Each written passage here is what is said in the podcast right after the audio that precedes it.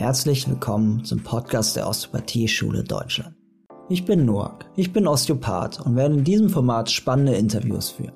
Studiert habe ich damals auch an der USD und seit diesem Jahr habe ich die Möglichkeit bekommen, hier unter anderem das Thema Wirkmechanismen in der Osteopathie zu lehren. Um das Thema von verschiedenen Seiten zu beleuchten, habe ich einige erfahrene OsteopathInnen eingeladen, mit mir über Wirkmechanismen und warum das Thema so wichtig für das klinische Denken ist, zu sprechen.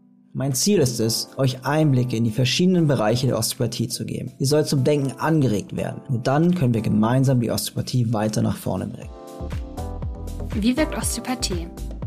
Der Podcast der Osteopathieschule Deutschland. In diesem ersten Gespräch habe ich mit Tobias Dobler gesprochen. Er war viele Jahre Schulleiter der USD in Berlin. Er hat damals Osteopathie in England studiert, später hat er noch einen Doktor in Gesundheitswissenschaften in Amerika gemacht. Neben seiner Tätigkeit in der Praxis hat er lange unterrichtet und war an mehreren Fachbüchern und Artikeln beteiligt. Wir haben darüber gesprochen, warum es so wichtig für das klinische Denken ist, über Wirkmechanismen nachzudenken. Außerdem waren typische Fehlschüsse des klinischen Denkens und wie man es verbessern kann ein zentrales Thema. Ich habe vieles gelernt und deswegen wünsche ich euch jetzt viel Spaß mit dem Interview. Hi Tobias, schön, dass es geklappt hat. Hallo, danke, dass ich hier sein dir? darf. Danke, mir geht's sehr gut. Schön. Magst du dich mal einmal selber vorstellen? Wer bist du? Was hast du so gemacht? Ja, Tobias Dubler. Ich habe äh, Osteopathie in England studiert von 1993 bis 1997 an der European School of Osteopathy und danach, nach kurzem Zwischenspiel in England und USA, habe ich äh, bei Stuttgart eine Praxis aufgemacht, 1999. Und äh, wurde dann auch schon früh gefragt, ob ich äh, unterrichte an der OSD und auch an einer anderen Schule. Und bin also seitdem auch als äh, Dozent in der Teilzeit tätig. Hatte zwischendurch dann auch noch ähm, Medical Sciences studiert in den USA und dann 2010 bis 2012 Gesundheitswissenschaften, also Health Sciences in den USA studiert und dort bekam ich stark Interesse an Medical Education, also wie man tatsächlich ähm, unterrichtet. Und das hat mich quasi dann in meinen nächsten Job auch gleich reingeführt, weil ich dann gefragt wurde, ob ich in Berlin den Studiengang Osteopathie aufbauen und auch leiten möchte.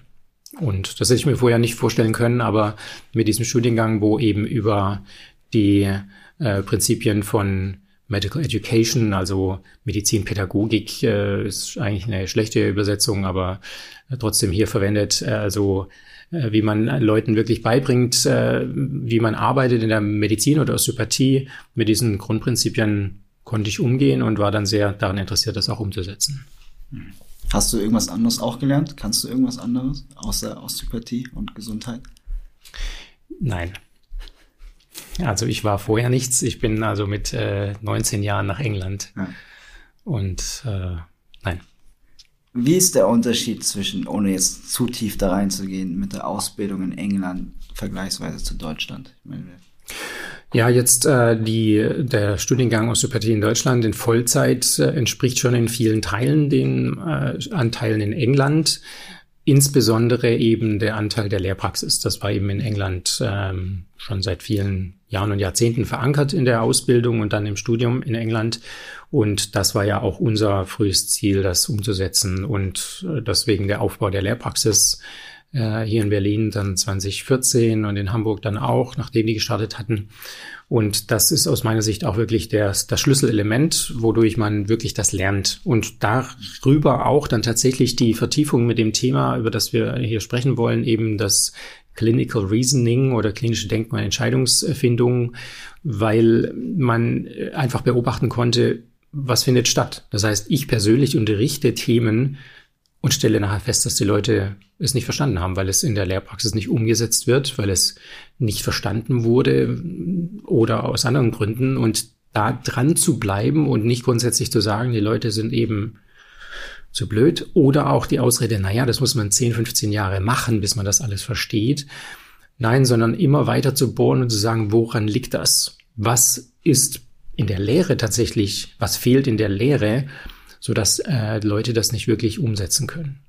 Es ist trotzdem sehr interessant, jetzt auch in diesem Bereich dann in der Medizin, wo das ja auch erstmal herkommt und aus der Psychologie, äh, nachzulesen, dass die sehr ähnliche Probleme haben, wirklich diese Themen an die Studierenden heranzubekommen. Das heißt, das wirklich klinische Denken äh, zu übertragen, also dass das Leute, die das können, Leuten weitergeben, die es noch nicht können, ist kein einfacher Prozess.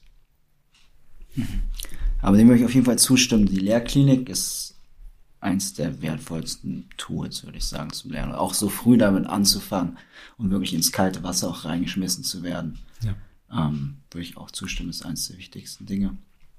Bist du momentan noch als Kliniker tätig? Arbeitest du in der Praxis oder machst du nur noch Lehre?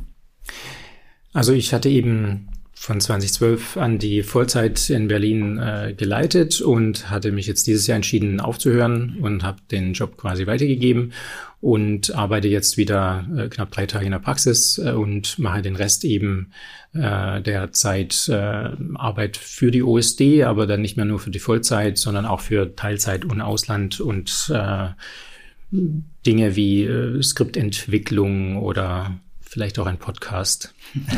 das heißt, hier weiterzukommen und in der USD mitzuwirken im akademischen und im Qualitätsbereich ist dann mein weiterer Job. Aber ich bin wieder an Patienten und habe auch wieder sehr große Freude daran. Was gefällt dir an der Arbeit mit Patientinnen? Was macht es für dich aus, als Osteopath zu arbeiten? Ja, also ich hatte von Anfang an eben immer das Ziel, mit Menschen zu arbeiten in meinem Leben. Das war jetzt auch während des Studiengangs möglich.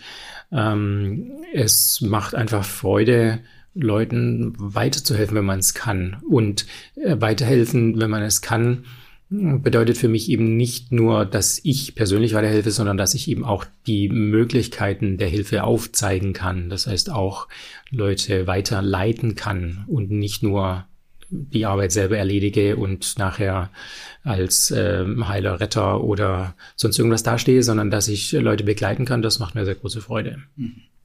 Und was ist für dich das Besondere an der Tätigkeit als Osteopath? Also, wo unterscheidet sich das zu anderen Berufen für dich? Also zum einen denke ich aus der Kombination, dass eben das immer in das äh, Händische übergeht, das Anfassen, das haben viele Professionen nicht und auch in der klassischen Medizin werden Patienten selten angefasst und schon gar nicht so ausführlich, so lange und auch, ähm, ich wollte fast sagen liebevoll, aber zumindest eben zugewandt, sondern es geht meistens um Tests und ganz oft um Provokationstests. Das heißt, ich löse Schmerz aus und dann habe ich eine Diagnose. Das ist natürlich bei uns nochmal dann anders. Ähm, gleichzeitig aber jetzt könnte ich auch dann sagen, ich bin halt Masseur, würde mir auch nicht reichen. Also weiterhin zu überlegen, was sind Ursachen und was ist das wie erreiche ich das übergeordnete Ziel in Richtung Gesundheit und das eben nicht nur auf der körperlich äh, Gewebeebene, sondern eben für Menschen als Ganzes zu erarbeiten. Dazu gehört natürlich auch nochmal sehr viel. Und das, denke ich, kann die Osteopathie sehr gut verbinden, weil sie eigentlich offen ist für verschiedenste Wege. Und das sehe ich schon auch als ein wichtiges äh, Prinzip der Osteopathie, offen zu sein für Neues mhm. und wäre eben für mich auch wichtig, offen sein, Altes auch mal ruhen zu lassen. Das ist, denke ich, da haben viele von uns auch Schwierigkeiten mit. Schön, ja, jetzt hast du gerade schon angesprochen, denken, überlegen, was wir da machen. Das ist das Thema, wo wir heute sprechen wollen. Klinisches Denken, Clinical Reasoning. Du hattest mich ja gefragt, ob ich irgendwie einen Kurs mir vorstellen könnte, über Wirkmechanismen zu halten. Und weil du das wahrscheinlich für wichtig erachtest, für das Clinical Reasoning eventuell auch. Magst du ein bisschen reingehen, warum du das wichtig findest? Warum sollten wir darüber denken, über Wirkmechanismen? Also natürlich wollen wir Wirkung haben. Das ist das Ziel unserer ganzen Mühen. Und wir behaupten, wir haben Wirkung. Also wir interpretieren auch alles in diese Richtung. Also wie gerade kurz äh, vorher von dir auch erwähnt. Also sobald Patienten zurückkommen und sagen, es geht mir besser, seit der letzten Behandlung gehen wir davon aus, dass wir das waren. Egal, ob sie da zwischendurch vielleicht auch nochmal 15 neue Übungen gemacht haben oder auch Tabletten geschluckt haben. Wenn sie es uns dann erzählen, dann können wir vielleicht selbstkritisch sagen, vielleicht war ich es doch nicht alleine, aber wir interpretieren das gerne auf uns selbst. Von daher, wir behaupten, wir haben Wirkung. Und wir wollen daran gemessen werden, dass wir Wirkung haben. Wir wollen wahrgenommen werden als Leute, die Wirkung haben von den Patienten, natürlich, weil die uns auch bezahlen als erstes.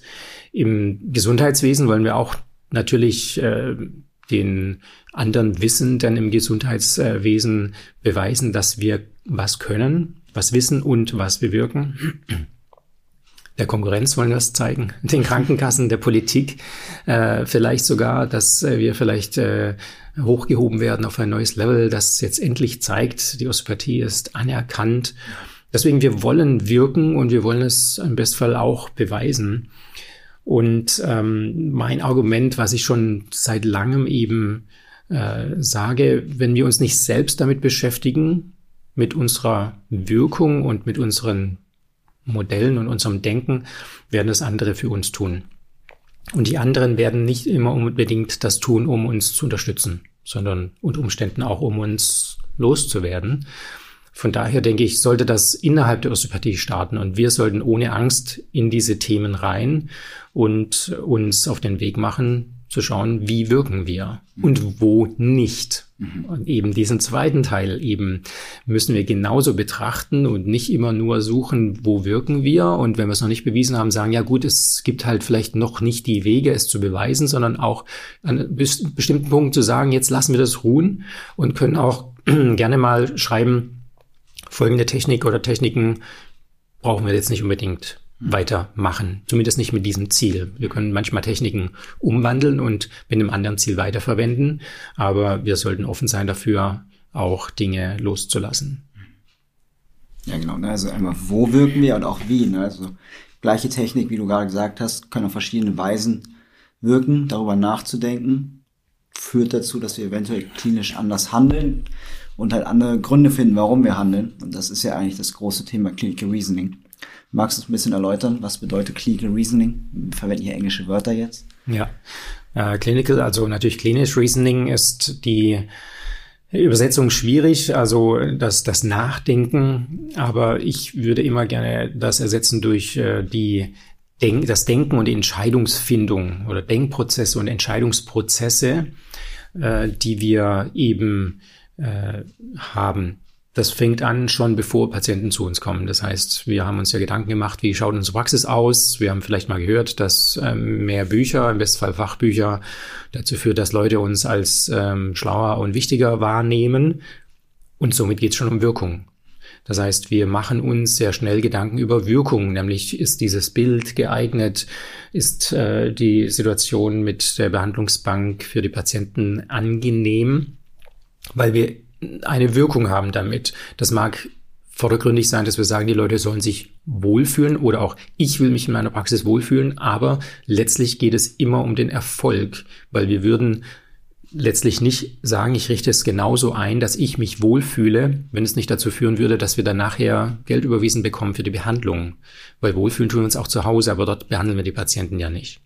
Also von daher geht's schon, bevor Patienten da sind, um äh, die Überlegung, wie wir wirken und um Denk- und Entscheidungsprozesse. Und das geht dann weiter, wenn Patienten zu uns kommen wie wir auf sie wirken, wie wir uns anziehen, wie wir uns verhalten, verbal, nonverbal, wie wir auf sie zugehen, wie wir sie begrüßen, begleiten, äh, wie wir dann die Fragen stellen, welche Fragen wir stellen und wie wir diese Fragen und entsprechende Antworten dann interpretieren. Und das ist dann eigentlich der Punkt, wo Clinical Reasoning oftmals benannt wird, dass man eben sagt, gut, welche Denkprozesse finden statt im diagnostischen Sinne? Das heißt, wenn Patienten mir eben sagen, ich habe eben Kopfschmerzen, dann denke ich mir, gut, äh, geht Ihnen mir so quasi eine Dropdown-Liste auf, äh, könnte sein Spannungskopfschmerz, Migräne oder sonst irgendwas. Wenn dann Patienten erwähnen und ich bin gestolpert und hingefallen, dann geht die Klappe auf, okay, Trauma und äh, irgendwelche Blutungen vielleicht.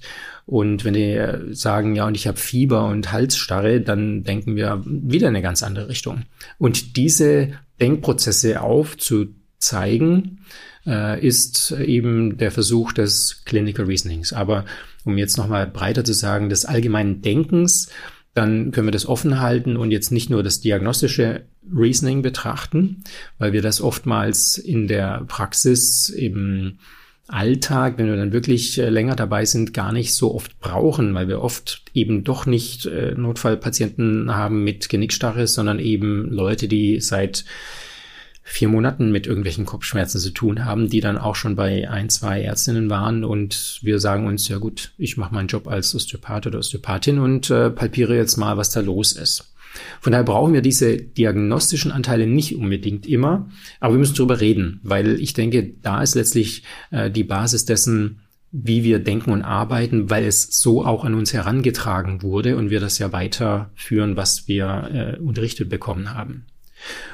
Von der diagnostisch, das ist dann aber weiter. Jeder Test, den wir machen, beruht auf der Entscheidung, dass ich diesen Test mache, auf der Entscheidung, dass ich diesen Test nutzen möchte, weil er mir was bringt, heißt, weil ich dadurch eine Information bekomme, die ich interpretieren möchte, die ich dann einbauen möchte in mein Denkschema, das sehr persönlich äh, geformt wurde, mm, um das plakativ wieder zu sagen, mit äh, kranial, viszeral, parietal, faszial, funktional, direkt, indirekt, habe ich ja bestimmte mh, mm, Vorlieben oder Erfahrungen gemacht und baue das dann eben darin ein oder nutze dann verschiedene Modelle mit irgendwelchen ähm, Muskelketten oder sonstigen Verbindungen, Ursache, Folgeketten, aufsteigend, absteigend und baue dann diese Untersuchungsergebnisse darin ein und basiere darauf meine Entscheidung, wie ich dann behandle.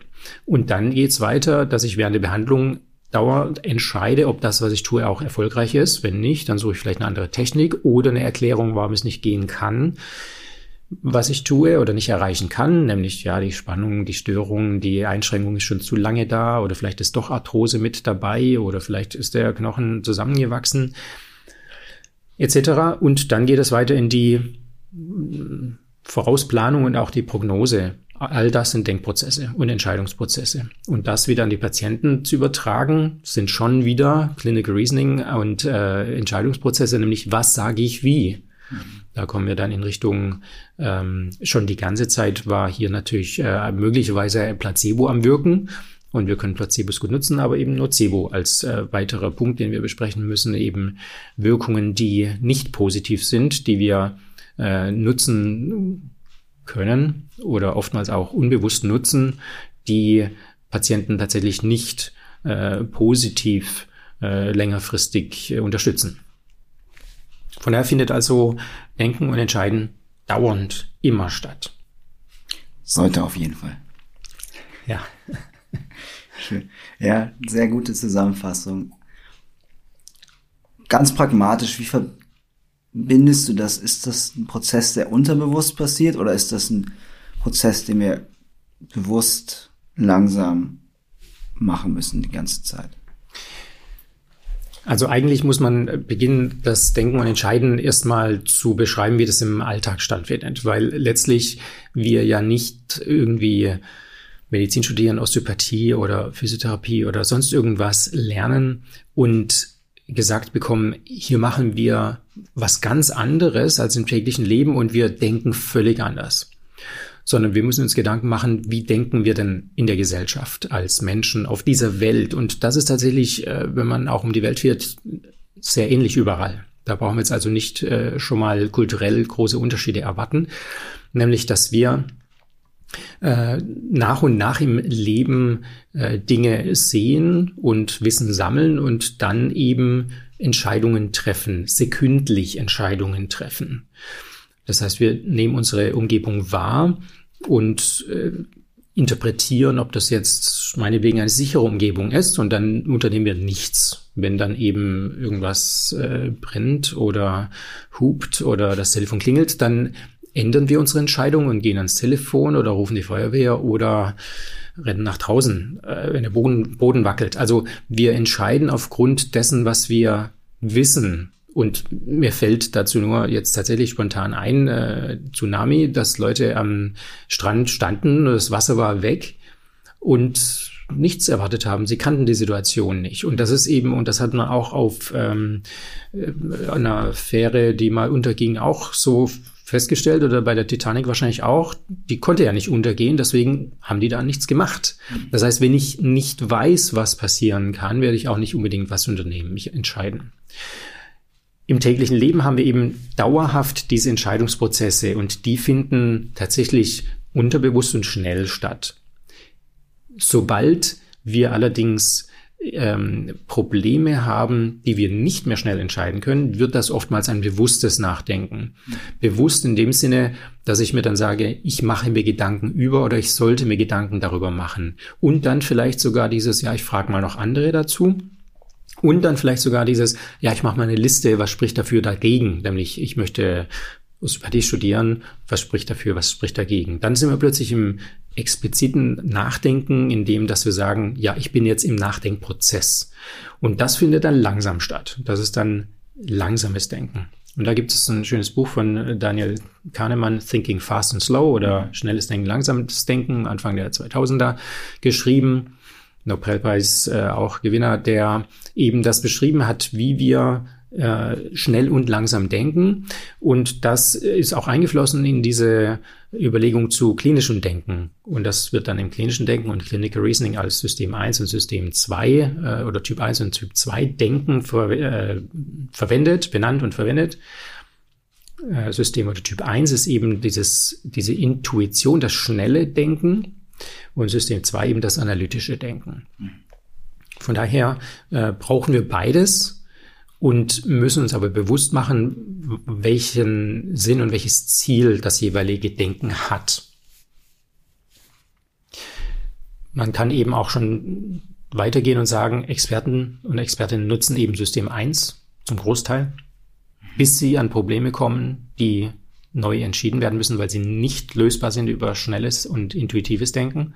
Und äh, Anfänger nutzen System 2, langsames analytisches Denken, weil sie das auch unterrichtet bekommen. Mhm. Und äh, so gibt es eben den Unterschied, äh, wenn man eben Expertinnen zuschaut, äh, Patient wird äh, befragt und nach drei Sätzen sagt die Person, ja, ich gehe davon aus, er oder sie hat Folgendes, während äh, Anfänger, Anfängerin eben noch dabei ist, Fragen zu stellen oder die Adresse auszufüllen und sie sagt, keine Ahnung, wie das passiert ist. Aber wir können es wieder festmachen an dem Beispiel mit dem Kopfschmerz. Das heißt, wenn ich eben äh, relativ einfacher Fall äh, Kopfschmerz und äh, Nackenschmerz oder Nackenstarre und Fieber habe, habe ich einen sehr schnellen Weg in Richtung, ja, vermute eine bestimmte Sache. Wenn es eben nur Kopf- und Nackenschmerz ist, dann kann ich es eben noch nicht vermuten. Äh, wenn es nur Kopfschmerz ist, dann habe ich noch viel mehr, was es sein könnte. Von daher geht es eben darum, die Wege zu finden und erstmal analytisch die Wege zu finden die äh, mich dazu führen, dass ich ein Ergebnis bekomme. Das heißt, wir lernen oder bringen den Leuten bei, zu sagen, gut, frage bitte, was macht es besser, was macht es schlechter, seit wann, wie ist der Verlauf, was sind andere Symptome. Und das ist genau unsere Sammlung, wodurch wir nachher entscheiden wollen, ist das ein Kopfschmerz, der nachher als Migräne benannt wird, weil das vom Muster tatsächlich dazu passt, oder ist es ein Kopfschmerz, der vielleicht Spannungskopfschmerz ist aufgrund von ähm, tatsächlich einer psychoemotionalen Komponente oder vielleicht auch in Kombination mit äh, Kieferspannung, die dann nachts auch durch Pressen sich ausdrückt. Oder tatsächlich haben wir hier irgendeine Hirnhautentzündung oder sonstige Infektion oder auch meinetwegen nur eine, einen grippalen Effekt, äh, Infekt, der eben zu Kopfschmerzen führt. Und das am Anfang muss ich eben diese einzelnen ähm, Schemen für Krankheiten lernen und kann dadurch meine Fragen äh, erstellen, die dann mir die Antworten geben sollen, die dazu passen, so dass ich dann das einordnen kann. Also ich quasi in der Tabelle nach unten gehe und sage, okay, ich bin hier in Spalte X. Die meisten Antworten waren, sind hier zu finden, deswegen gehe ich davon aus, es ist Migräne. Experten, Expertinnen haben das eben schon so oft gemacht und gesehen, dass sie oftmals mit weniger Fragen sehr viel schneller dort landen. Also das Endziel ist nur noch im System 1 denken vorzugehen? Nein, das Endziel ist tatsächlich ähm, beides gut zu können. Das System 1 entsteht automatisch. Das ist schwer lehrbar und lernbar, weil es eigentlich nur in der Erfahrung entsteht. Und da habe ich eigentlich einen Vergleich, den ich äh, ganz gut finde, nämlich eine Ampelkreuzung. Das heißt, wir wachsen auf und lernen vielleicht über Ampeln und Rot und Grün und du darfst nur bei Grün gehen und bei Rot bleibst du stehen. Aber dadurch haben wir jetzt wirklich nicht die Ampelkreuzung verstanden, sondern wir wissen halt, wann wir gehen und wann nicht. Und wir kennen alle Leute, die bei Grün einfach losgehen und noch nicht mal mehr schauen, weil sie nicht weiterdenken.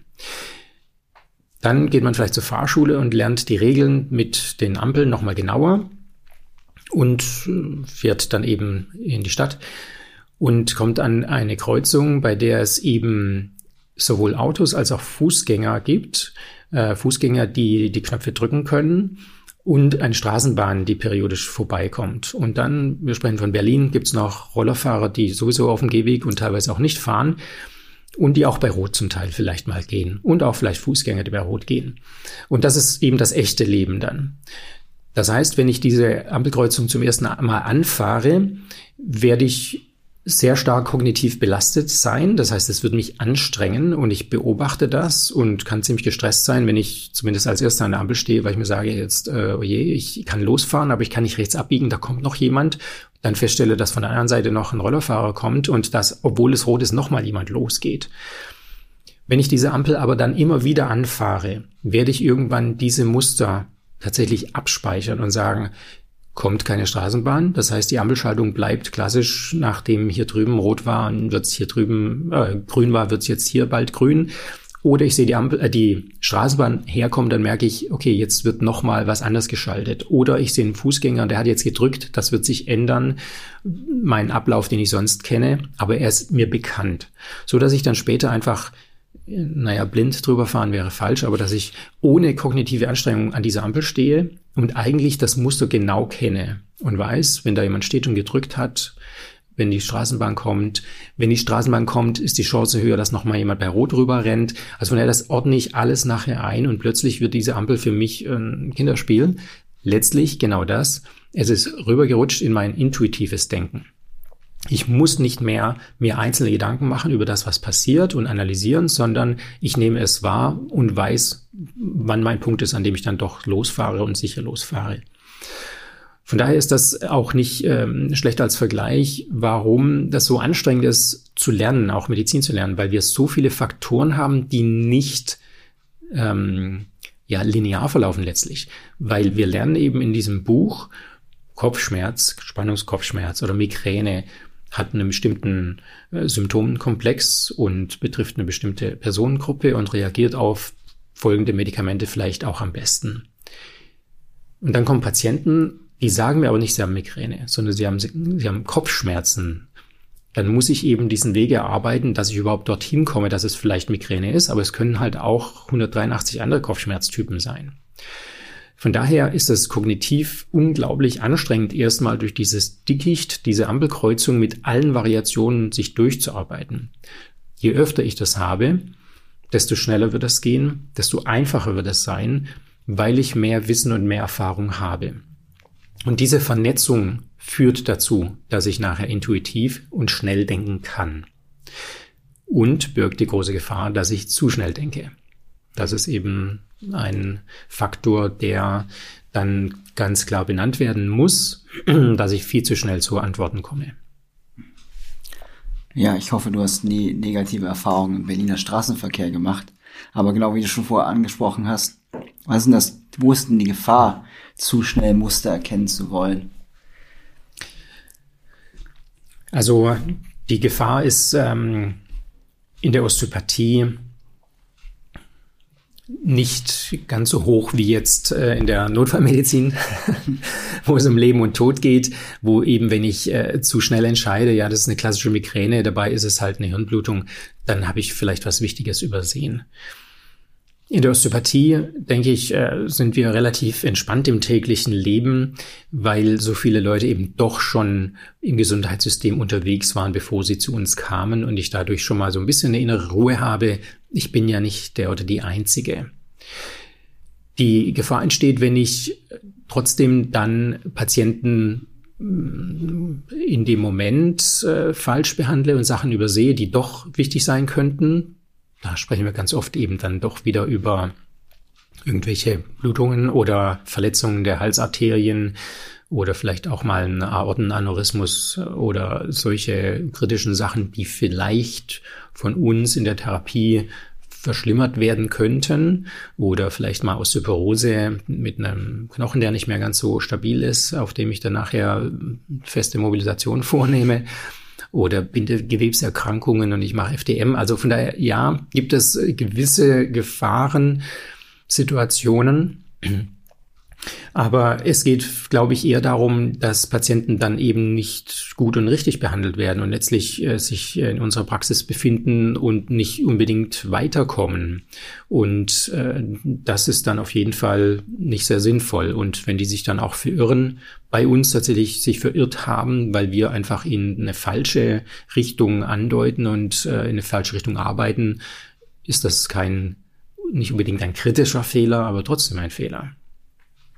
Schon, also es ist jetzt kein lebenskritischer Fehler, aber es kostet Geld, Zeit und Potenzial, Potenzial, dass sie halt andere Sachen nicht machen, weil sie jetzt bei dir sitzen. Genau. Hm. Und letztlich ist es, gibt es halt einen sehr schmalen Grad zwischen äh, der Erfahrung die man hat und dadurch äh, der Intuition und dem schnellen Denken und eben dann dem fehlerhaften Denken. Das ist wirklich ein schmaler Grad, weil da sind die Punkte, wo dann eben, wenn ich mich zu schnell entscheide und zu wenig Fragen stelle, weil ich denke, ach, das deutet auf Folgendes hin, äh, tatsächlich einen Denkfehler machen kann. Oder weil ich mich zu schnell für eine bestimmte Diagnose entscheide. Also dieses Ankern, Anchoring, dass ich eben zu schnell sage, ah ja, ESG-Reizung und da bleibe ich dran kleben. Oder dann sogar, dass ich eben äh, die eine Bestätigungsneigung habe, also die Confirmation Bias, dass ich eben sage, gut, das hört sich nach folgender Situation an und dann mache ich plötzlich nur noch die Tests und Untersuchungen, die darauf passen und die dann doch wieder tatsächlich positiv sind, aber ich erwäge keine anderen Tests, die vielleicht zeigen würden, dass es doch was anderes ist. Und dann gibt es in der Medizin die äh, häufig genutzte Verfügbarkeitsneigung. Das kennt jeder von Ausbildung, Studium, dass wenn man gerade mit Herzerkrankungen zu tun hat, äh, man selber sich plötzlich als Herzkranker fühlt und die nächsten Patienten auch, sobald die auf den Brustkorb zeigen oder den Oberbauch, man plötzlich äh, mit dem Stethoskop dasteht. Und ähm, dass eben auch, wenn man Fortbildungen macht zu Lymphe, ein Wochenende plötzlich die nächsten zwei Monate alle Leute gelympht werden, egal ob sie Tennis, Ellenbogen oder äh, einen Reflux haben. Und äh, so gibt es eben verschiedene Fehler, die benannt werden. Gibt es auch einen, einen sehr guten Artikel dazu von Martin Gäbler, der heißt Denkfehler bei diagnostischen Entscheidungen der da die hauptsächlichen Fehler aufzeigt, weil Denkfehler gibt es, wenn man bei ähm, Wikipedia äh, Bias eingibt, also Denkfehler, kommen auch wieder, ich glaube, 180 oder sowas. Also da wäre man sehr lang damit beschäftigt. Ähm, auch die äh, Selbstüberschätzung muss einmal genannt werden, dass äh, das ein Problem ist, dass man eben sich äh, als ähm, zu gut schon betrachtet, dass es eben auch bei Expertinnen, Experten ein Punkt, der dazu führen kann, dass man dann eben zu schnell und dann auch unter Umständen falsch entscheidet. Das heißt, wir müssen uns bewusst mit diesen Fehlschlüssen auseinandersetzen, weil wir die alle machen oder haben wir das falsch gelernt? Also wo, wie kommt es zu diesen Fehlschlüssen? Ich denke, dass ähm, zum einen es notwendig ist, dass man sie erstmal benennt. Und das, glaube ich, fängt eigentlich in der Ausbildung im Studium an. Das müsste dort stattfinden. Das Problem ist, dass wenn man Leuten dieses äh, Mittel gibt, Denkfehler zu finden und zu bewerten, man sich natürlich auch in eine mögliche Kritik begibt als Lehrender. Und ich glaube, deswegen wird das nicht unbedingt mit Freude vielleicht an Studierende herangetragen.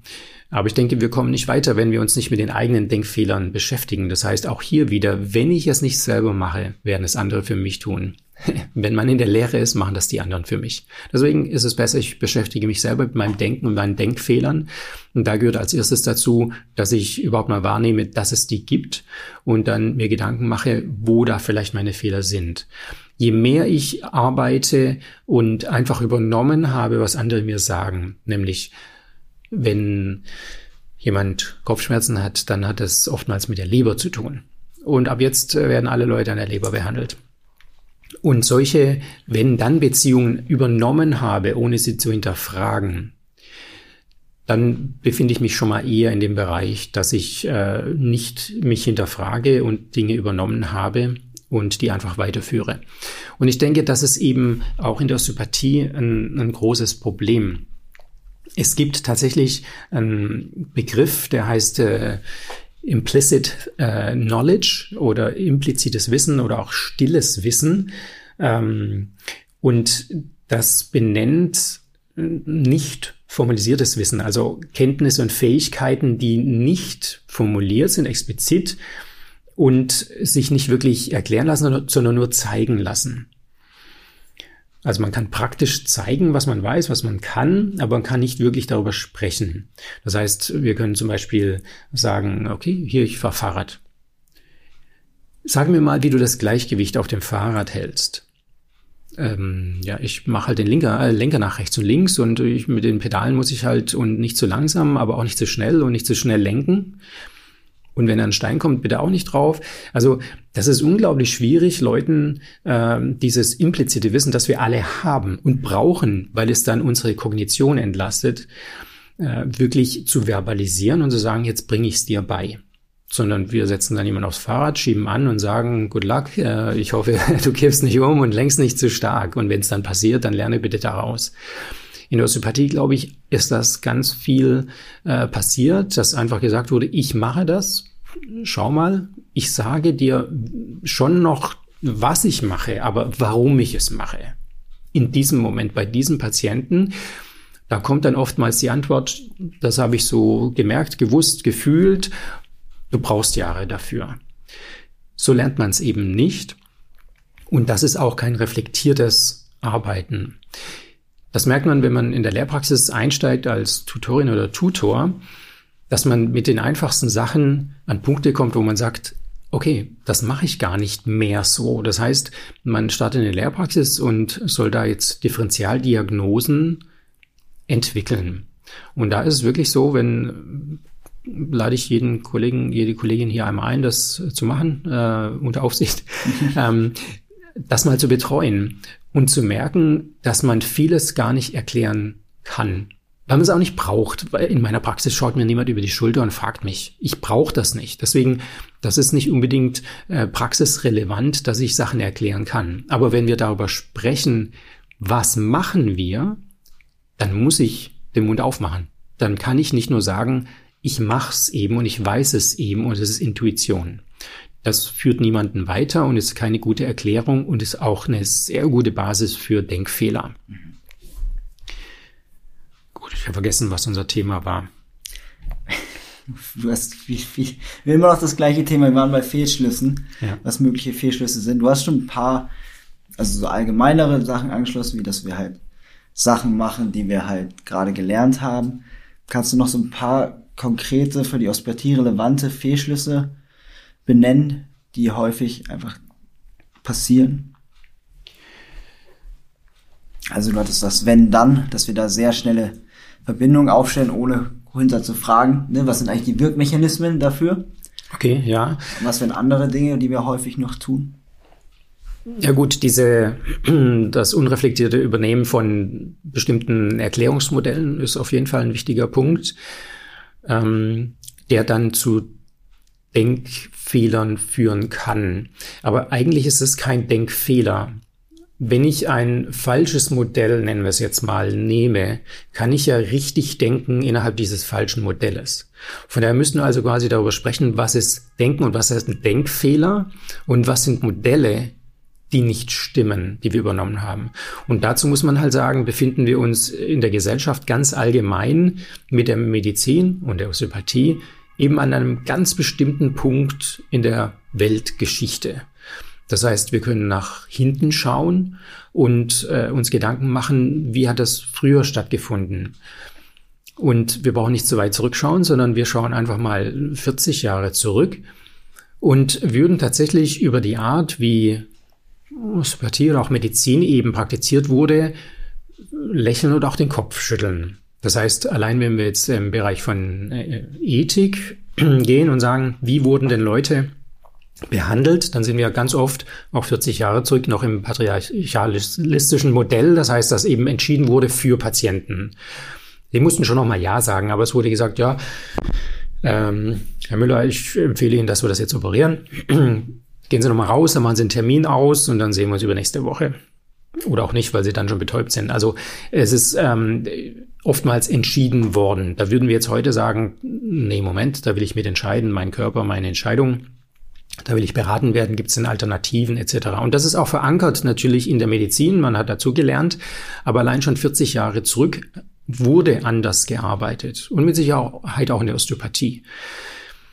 Wenn wir eben äh, noch viele Jahre zurückgehen oder wirklich in ganz andere Kulturen gehen, dann sehen wir, dass es Schamanen gibt, die um Leute tanzen und rasseln, die eine Wirkung haben. Das heißt, die sieht manchmal auch so aus, würde ich sagen. In der Osteopathie auch. Also manchmal rumlaufen. Die Rasseln müssen wir noch bauen und nicht, verkaufen. wir schütteln den Menschen, ist vielleicht ähnlich wie eine Rassel. wir schütteln, genau, Oszillation.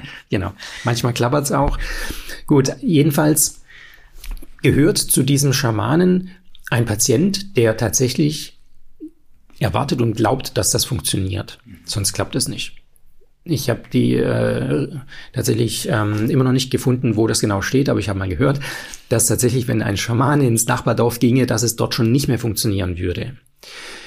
Den Gedanken äh, finde ich interessant, weil tatsächlich, äh, wenn man Medizin äh, kulturell betrachtet, gibt es bestimmte ähm, Kulturen, die tatsächlich eine Diagnose als Fluch betrachten. Das heißt, wenn ich denen sage, äh, sie haben Diabetes, dann ist es für die ein Fluch, sie sind verdammt. Und äh, da müssen die Leute, die mit diesen Kulturen zu tun haben, darauf sensibilisiert werden und damit richtig umgehen. Aber wir brauchen nicht so weit gehen, sondern das findet ja bei uns auch statt. Sie haben Arthrose, Sie haben Abnutzung, Sie haben dies, Sie haben jenes, Sie haben auch plakative Darstellungen, die sehr unterschiedlich, wie wir wissen, Wirkung haben können und äh, Wirkung im Körper haben können. Das heißt, wir alle wissen, dass manche Arthrose kaum spürbar ist und andere kaum sichtbare Arthrose sehr starke Schmerzen bewirkt. Von daher haben wir also diese ähm, Darstellung und das ist alles basierend auf sogenannten Narrativen, das heißt Erzählungen. Und so befinden wir uns eben auch momentan in einer bestimmten Erzählung der Geschichte. Das heißt, Patienten bekommen auch bestimmte Sachen erzählt von uns und von anderen, von Medien, von der Gesellschaft, von den Nachbarn. Wie zum Beispiel, wenn du krank bist, musst du zum Arzt. Und wir wissen alle, wozu das führt. Nämlich, dass Leute mit einem einfachen Husten und Schnupfen, wo man sagt, eigentlich leg dich mal ins Bett für zwei Tage, dann ist es weg, in den Arztpraxen sitzen, sich gegenseitig anhusten und niesen. Oder noch schlimmer, in der Notfallaufnahme und die Notfallaufnahme verstopfen und eigentlich gehören sie einfach nach Hause und ins Bett. Aber das kommt ja aus einer gewissen Erwartung und aus einer Geschichte heraus. Und von daher müssen wir uns immer im Rahmen einer Geschichte sehen, in der wir Teil sind und, und ein Schauspieler sind quasi innerhalb dieser Geschichte. Und wenn wir das einfach, einfach mal so aufmachen und eben uns nicht am Ende einer Geschichte sind, sondern mittendrin, dann müssen wir auch wahrnehmen und mitnehmen, dass man in 20 und 30 Jahren vielleicht auch über uns lächeln wird. Und das dürfen die auch. Wir momentan müssen damit aber so umgehen, dass wir sagen, lasst uns überlegen, was tun wir, was können wir besser tun, was können wir anders tun. Und dazu gehört eben zu überlegen, welche Narrative, welche Geschichten habe ich gehört, habe ich übernommen, nehme ich als die Wahrheit hin und sollte diese aber mal überdenken. Und dazu gehört eben in der Sympathie auch ganz viel Geschichtenerzählung. Narrative, Modelle nennen wir sie. Das klingt äh, ein bisschen technischer und ein bisschen präziser. Aber das sind alles Erzählungen. Die Erzählung, wenn ich auf diese Faszie lang genug drücke, dann wird die weich und dann geht es dem Patienten besser. Wenn ich dieses Organ oft genug nach links und rechts mobilisiere, wird die Gleitebene ähm, auch mobilisiert. Dadurch wird die Durchblutung und Drainage angeregt und der Nerv kann besser das Organ wieder versorgen und dadurch wird sich das legen. Das sind alles Narrative. Damit will ich nicht sagen, das sind Lügen, sondern das sind Geschichten, die aber direkt am Patient ja nicht nachweisbar sind. Das macht es eben auch so schwierig. Wir können jetzt natürlich wieder sagen, ja, und deswegen müssen wir Forschung machen und deswegen müssen wir dies und jenes unternehmen. Das denke ich ist alles wichtig.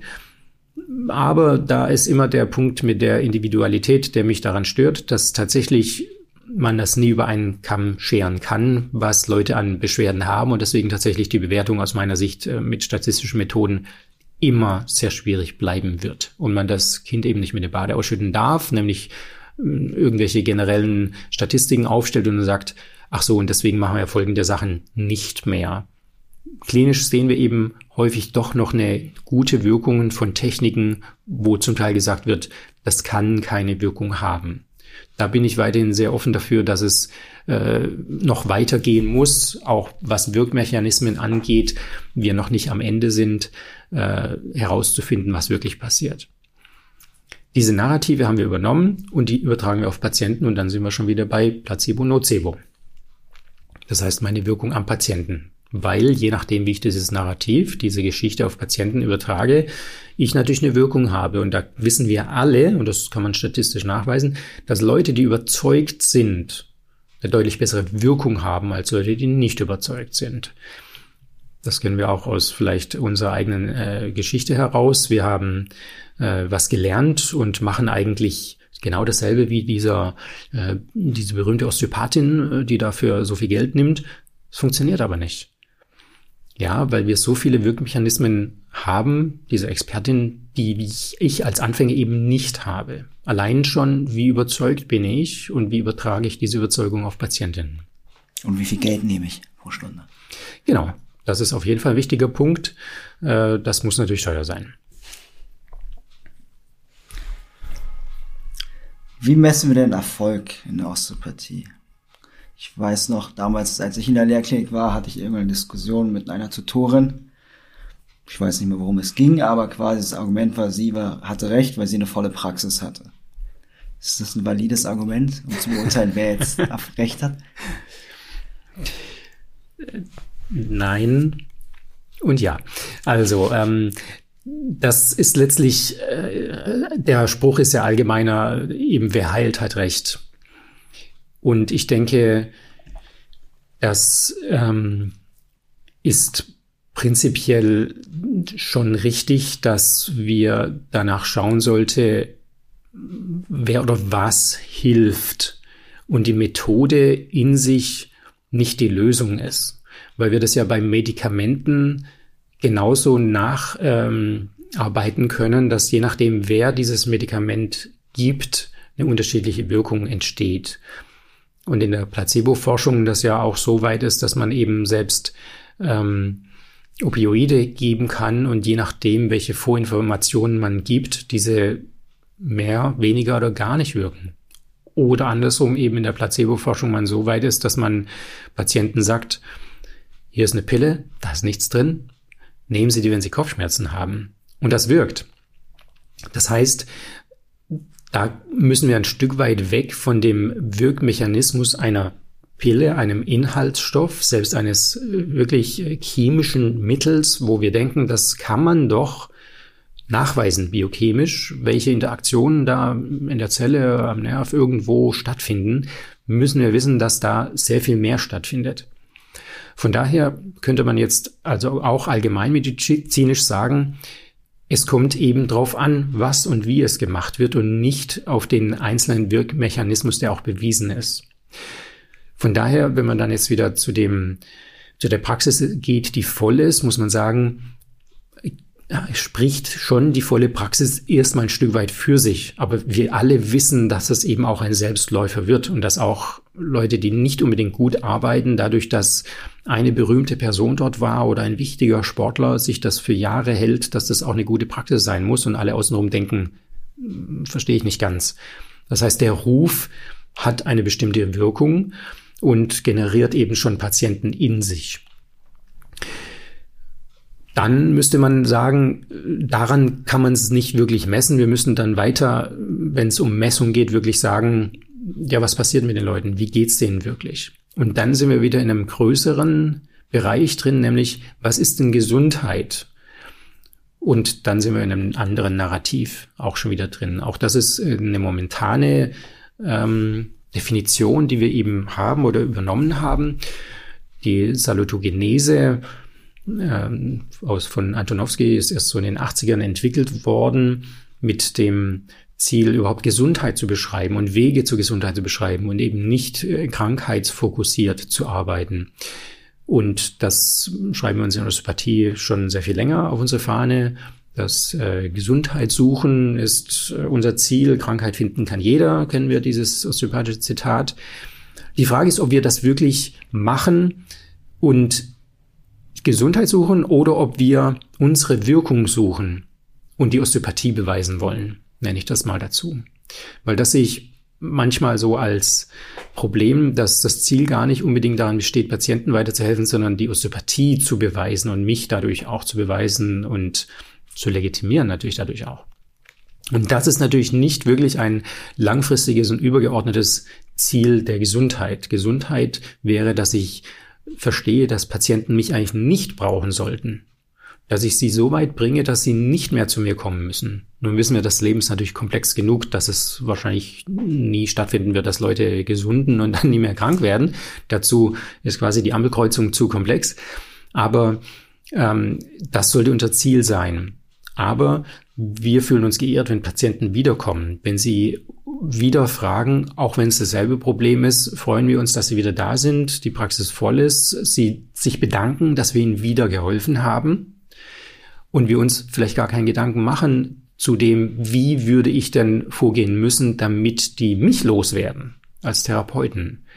Weil natürlich die Gesundheit der Gesellschaft übergeordnet äh, unser Ziel auch sein sollte, nämlich möglichst wenig äh, werden Gesundheitseinrichtungen genutzt, weil es den Leuten besser geht. Aber das sehe ich nicht unbedingt als unser Ziel in der Osteopathie. Das ist oftmals ähm, ein Spruch oder ein, ein, so ein bisschen die Karotte, aber die halten wir überall hin, aber wir geben nicht wirklich äh, die Mittel, um an die Karotte zu kommen. Und da denke ich, müssen wir in Osteopathie auf jeden Fall nochmal viel dran arbeiten und unseren Blick nochmal deutlich verbreitern, auch über den Rand des äh, Manuellen hinaus und über diese ganzen Narrative hinaus, die wir eben in Osteopathie haben. Ja, das ist spannend kann ich denn als Kliniker in meine Wirksamkeit überhaupt feststellen? Also da sehe ich schon Mittel, das zu versuchen, ja. Zum einen habe ich tatsächlich immer den Anspruch und äh, erkläre das auch so den Lernenden, dass ich innerhalb der ähm, Therapiesitzung eben eine Veränderung spüren möchte der Gewebe, an denen ich arbeite. Wenn wir jetzt wieder im körperlichen bleiben erstmal. Und dass ich daran messe, ob ich Veränderungen schon schaffen konnte, ob ich äh, meine Erwartung ändern muss, ob ich Patienten dann meinetwegen sagen muss, nee, da müssen wir noch was anderes machen oder es müssen Übungen gemacht werden, um zu, das zu beschleunigen. Oder auch in manchen Fällen tatsächlich sagen muss, ja, da brauchen wir halt ein paar Mal dazu und eben nicht dreimal, sondern siebenmal. Dazu muss man aber ziemlich ähm, selbstkritisch bleiben. Das heißt, nicht grundsätzlich, wenn man eben eine halbe Minute auf irgendeinen Punkt gedrückt hat, davon auszugehen, es hat halt gewirkt. Ich versuche mich da immer wieder auf Null zu stellen und zu sagen, Taste wirklich nochmal, ist es wirklich anders? Das ist schwierig und ich weiß es auch nicht, ob es wirklich gelingt, weil ich natürlich schon mit einer gewissen Erwartung an die Technik herangehe. Aber das ist mein Versuch. Nicht davon auszugehen, dass, weil ich drauf gedrückt habe, bewegt habe, mobilisiert habe, gezogen, gedrückt, geschoben, oszilliert, dass es dann anders sein muss. Das sehe ich häufig tatsächlich als ein Fehler, dass Leute Techniken machen und dann aufhören und dann machen sie das nächste. Und für mich besteht es jetzt nicht immer, dass ich dann stoppe, einen Test quasi wieder auspacke und dann wieder eine Minute teste, sondern das ist quasi innerhalb der Technik schon, dass ich hoffentlich spüre, dass sich vielleicht was verändert und dann aber im Retest kurz nochmal das mache, was ich vorher verwendet habe, um herauszufinden, dass das Gewebe gestört ist. Also das ist für mich kein großer Aufwand, das zu machen und auch kein riesen Zwischenschritt. Das wäre für mich also der eine Punkt, dass ich tatsächlich erwarte, dass ich am Gewebe Veränderungen spüren möchte, damit ich meine, dass ich auch was bewirken kann und was erwarten kann. Und das ist eben dann der Unterschied, wo ich dann bei manchen Leuten sage, um ehrlich zu sein, das habe ich aus meinem Gefühl heraus heute schon genug gelöst und bewegt. vielleicht kann man es auch nachtesten, die Patienten haben schon eine Veränderung der Wahrnehmung ihrer Beschwerden. Und dann auch sage, gut, dann jetzt gehen Sie nach Hause und äh, Sie können sich gerne melden, wenn Sie das Gefühl haben, Sie brauchen nochmal Behandlung, ähm, dann melden Sie sich nochmal. Wenn es nicht gewirkt hat, dann auch nochmal natürlich aber dass man es dann relativ offen lässt und nicht schon mal fünf Sitzungen draus macht, weil man einfach gemerkt hat, dass man die Veränderung erreicht hat. Das ist natürlich jetzt nicht möglich bei Leuten, die seit äh, drei Jahren Schulternackenschmerzen haben, das ist klar. Aber von daher, diese Wirksamkeit würde ich mit daran messen wollen, direkt in der Sitzung. Dann natürlich ist es so, wenn ich dann im Verlauf äh, Patienten eben doch die Woche drauf meinetwegen wieder sehe, würde ich schon sagen, dass ich weiterhin Veränderungen interpretieren möchte, als haben die mit mir zu tun.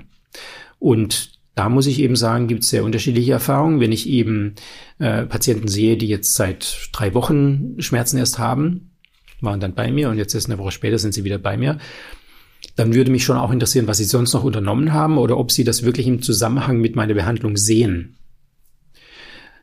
habe ich auch jetzt vorgestern Patienten gehabt mit, ähm, der hat Panikattacken und dann ähm, Schmerzen im Brustbereich, ähm, vorne links eben Rippenbereich und auch Unterrippenbereich.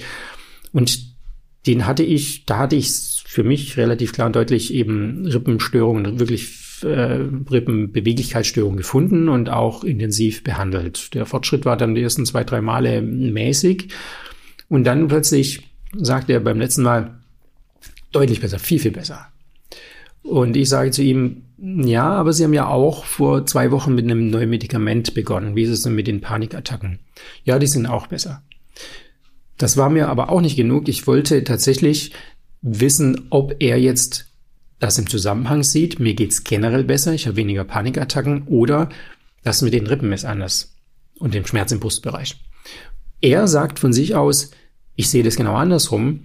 Ich bekomme diese Rippenschmerzen, denke, ich habe vielleicht ein Herzproblem und krieg zum Teil deswegen diese Panikattacken. Und das ist weniger geworden. Aha, habe ich gesagt. Und er sagt, ja gut, aber ich habe auch zwei, drei andere Auslöser für Panikattacken gehabt, eben beim Job oder was auch immer. Also von daher, das ist, äh, gibt das eine und das andere. Aber da habe ich wirklich, dachte ich, ich will nicht in dieses Loch rein, nämlich, ja klar, das bin ich, geht besser, Rippen gut, wenn halt jemand gleichzeitig auch mit einem neuen Medikament anfängt. Und das ist und bleibt schwierig, wobei ich mir sage, er für sich findet da eine klare Antwort. Und deswegen würde ich jetzt bei ihm auch sagen, richtig keinen Schaden an, wenn ich ihn noch zwei, dreimal behandle, weil er auch jetzt äh, zu also das war vorletzte und letzte Behandlung, nochmal eine Verbesserung gesehen hat. Also man kommt tatsächlich damit vorwärts und es geht ihm allgemein auch zum Glück besser. Von daher, das muss ich offen lassen. Ich habe keinen Beweis dafür. Ich habe mir das aber genau angehört, was er dazu denkt und habe es nicht gleich schon mal rein interpretiert, dass ich es auf jeden Fall bin, der das bewirkt hat.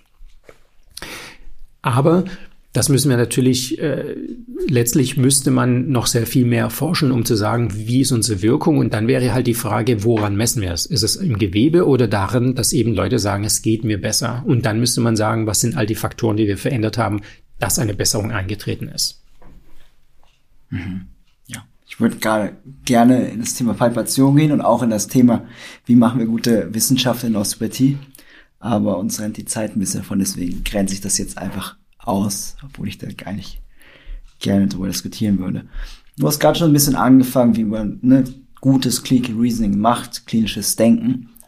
Wie werde werde ich denn gut, wenn ich jetzt nicht nochmal zur Osteopathie, zur OSD kommen möchte und studieren möchte? Wie kann ich denn mein Clinical Reasoning verbessern? Also letztlich ähm, schaffe ich dadurch, dass ich äh, diese Metaebenen benenne. Das heißt erstmal Denkfehler als ähm, eine Benennung und dann eben vielleicht mal ein paar dieser Denkfehler auch durchlese, die es gibt, überhaupt mal eine Wahrnehmung, dass es das gibt.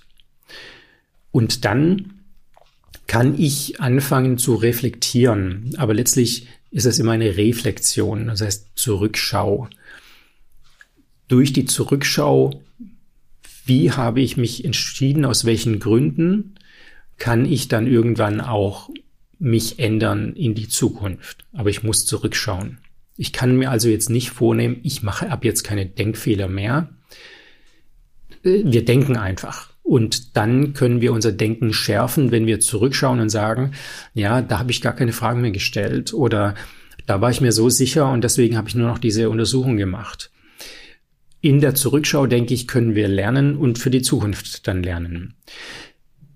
Wir können zum Teil versuchen, unser implizites Wissen explizit äh, oder implizites Denken explizit zu machen. Das heißt zu sagen, warum entscheide ich mich denn bei dieser Patientin für folgende Vorgehensweise? Und mich dann vielleicht mit einem Patienten pro Tag kurz beschäftigen, äh, also mich, mich persönlich damit beschäftigen nach dem Tag und sagen, warum habe ich mich dafür heute entschieden? Und einfach mal aufzuschreiben, na gut, es waren diese Informationen, dies, jenes und noch etwas und dieser Befund warum habe ich diese Tests gemacht? Das heißt eigentlich nur in der Reflexion. Wenn ich es nicht in Anleitung mache, muss ich es eben selber machen. Dann muss ich mich selber anleiten und reflektieren. Das heißt, ich habe eben diese Denkfehler äh, als eine Möglichkeit, äh, auf die ich eingehen kann und sollte dann aber eben auch über die Muster nachdenken, die ich erarbeitet habe. Also das äh, Muster erkennen ist ja ein wichtiger Punkt, was wir machen, dass wir, dass wir sagen, okay, typisch für medizinisch, typisch für Reflux, typisch für ähm, ähm, äh, Diarrhoe bei äh, Infekt und so weiter. Aber wir sehen ja auch Muster, dass wir sagen, ah, das ist typisch ähm, Haltungsstörung oder typisch für eine, einen Tennisarm oder sonst irgendwas. Und dass wir diese Muster überdenken und sagen, wo habe ich die her? Wie sind die entstanden? Kann ich da was dazu lernen, erarbeiten? Dazu kann ich natürlich auch eine Fortbildung gehen, aber kann eben einfach auch mal mich aktuell mit Studien äh, informieren, wie das denn momentan gesehen wird, weil da denke ich auch, ist eine Riesenlücke, dass man halt in der Praxis oftmals erfolgreich genug ist, dass man jetzt nicht dauernd sich informiert, was es noch gibt und dann manchmal überrascht ist, wie weit äh, die anderen inzwischen sind mit ihrem Wissen und wie weit ich hinterherhingehe und halt den Vorlauftest immer noch mache und eigentlich das keine Relevanz haben kann in der Größe, die wir sie zumindest äh, als relevant empfinden. Und da denke ich, gehört eben auch dazu, dass man eben mal reinliest in die Literatur und eben nicht nur in die osteopathische Literatur, heißt nicht einfach wieder eine neue äh, Verbindung zwischen diesmal äh, Dünndarm und Kopfschmerz, sondern dass ich wirklich breit mich aufstelle, schaue, was ist Schmerz, Schmerzempfinden, Schmerzedukation, was ist ähm, ein Nocebo, wie kann ich das äh, erkennen, ob ich das nutze. Da gibt's eine neue ähm, neuen Artikel von David Hohenschutz äh, Schmidt, der das mit anderen Kollegen äh, geschrieben hat und äh, das jetzt äh, 2022 erschien zu Placebo- und Nocebo-Effekten in Chiropraxis, Osteopathie und Physiotherapie. Und da wird es auch genau erklärt, welche Worte, Begriffe wir nutzen und damit eigentlich Patienten eher schaden. Und dass ich mich damit beschäftige. Das heißt, ich habe genügend Möglichkeiten, weiterzukommen in meinem Denken und Arbeiten. Dann, wenn es schwierig wird, sollte ich eben auch wieder zurückgreifen können auf die klassischen differentialdiagnostischen Methoden. Sagen, gut, was spricht dafür, was spricht dagegen? Und da gibt es auch eine gute Sache, nämlich wenn ich also eine bestimmte Präsentation habe, einen bestimmten Fall habe, kann ich also eine Tabelle machen mit drei Spalten. Spalte eins: welche Information spricht dafür, für diese Erkrankung, Krankheit, Störung? Spalte 2, was spricht dagegen? Spalte 3, was fehlt mir an Informationen? Vielleicht gibt es die auch gar nicht. Also das kann sein, äh, dass, dass äh, ich die Frage auch stelle, aber keine Antwort kommt. Aber was fehlt mir quasi für eine klare ähm, Antwort auf meine Frage? Ist es das? Und dadurch jetzt wieder halt äh, das Denken explizit zu machen das wirklich einen Stift und Papier meinetwegen auch nehme und das eben überlege. Und dadurch komme ich wieder in das aktive Denken, in das reflektierte Denken und komme raus aus einem rein intuitiven Denken. Intuition aus meiner Sicht, um das noch einmal zu sagen, beruht immer auf Wissen und Erfahrung. Also der Hinweis, dass Intuition ein Bauchgefühl sei, das wir in der Osteopathie nutzen und nutzen sollten, ist aus meiner Sicht falsch wir machen das manchmal als Scherz, äh, bevor Patienten kommen in der Lehrpraxis, dass ich äh, zu Studentinnen und Studenten sage, was denkst du, was, äh, wer da kommt, wie alt und welche Beschwerden. Und dann äh, machen wir das als Scherz und schreiben jeweils auf, was wir denken. Und es trifft halt nie zu. Also Intuition, dass wir jetzt quasi vorahnen, was jemand hat, das funktioniert nicht wirklich. Und ich glaube, ist auch nicht lehrbar, lernbar. Intuition ist letztlich dieses schnelle Denken, was aber auf Wissen und Erfahrung basiert wenn jemand aus dem Behandlungsraum rauskommt und sagt, ich habe einfach gespürt, dass da was anderes dahinter steckt, dann ist das im Bestfall Wissen und Erfahrung, nämlich nonverbale Zeichen der Patienten, eine bestimmte Reaktion auf eine bestimmte Frage, eine bestimmte Körperhaltung und ist eben doch nicht ein Bauchgefühl, sondern beruht auf meiner Beobachtung, die ich eben geschärft habe über die Jahre und Jahrzehnte. Und das stimmt dann schon, dann stimmt der Spruch schon, ja, da brauchen wir ein paar Jahre. Ich kann also nicht Kreuzungen quasi ähm, den Leuten beibringen, ohne dass sie über genügend Kreuzungen fahren oder an Kreuzungen stehen und Kreuzungen beobachten und analysieren. Erst wenn genügend Kreuzungen angefahren wurden, werde ich nach und nach zum Experten, werde dadurch intuitiv. Aber wir sollten uns immer offen halten, dass wir immer noch die Regeln kennen, rechts, links etc., wenn auch die Ampel ausfällt und äh, dann wieder explizit werden und sagen, ich mache folgendes, weil und dann genau erklären können, was wir tun. Und das ist tatsächlich auch die beste Übung, verbalisieren, darüber sprechen, auch mit Kolleginnen und Kollegen, wirklich zu sagen, ich mache das, weil, ich denke so, weil. Und das Argumentieren und zulassen, dass jemand Rückfragen stellt und hinterfragt. Und sobald wir sagen, pff, ich glaube das halt oder ja, wer halt halt recht, dann zu sagen, da kommen wir halt nicht weiter. Das, dann sind wir tatsächlich in äh, einem äh, Nebel, wo es kein echtes Lernen und Dazulernen mehr gibt. Und den sollten wir versuchen zu vertreiben, diesen Nebel. Auch mit diesem Podcast aufmerksam zu machen auf die Punkte, die eben im Denken und im Entscheiden wichtig sind. Ja, schöner Abschluss. Also ich könnte jetzt noch stundenlang weiter über das Thema reden, aber du musst gleich zur Arbeit gehen. Haben wir irgendwas noch vergessen im klinischen Denken, was wir noch jetzt erwähnen müssten am Ende? Oder haben wir die wichtigsten Punkte einmal angesprochen? Es gibt noch vieles, ähm, was, was interessant wäre. Das analoge Denken zum Beispiel will ich noch einmal erwähnen, dass wir eigentlich nur über Vergleiche lernen und leben. Das ist ein ganz wichtiger Punkt. Und dass wir also ähm, nur was wirklich verstehen und schnell verstehen, wenn wir schon eine Kenntnis von was haben, was ähnlich funktioniert zum Beispiel. Und dass das eben auch die Basis unseres Denkens ist, dass wir eben ähm, Vergleiche haben und brauchen. Und das auch ein Ziel wäre, äh, unser Lernen zu verbessern, dass wir viel mehr Vergleiche schaffen oder auch in der Osteopathie Vergleiche schaffen, die relevant und äh, richtig sind und sein sollten damit wir besser transportieren, warum wir was machen, es verständlich machen für uns und auch für andere.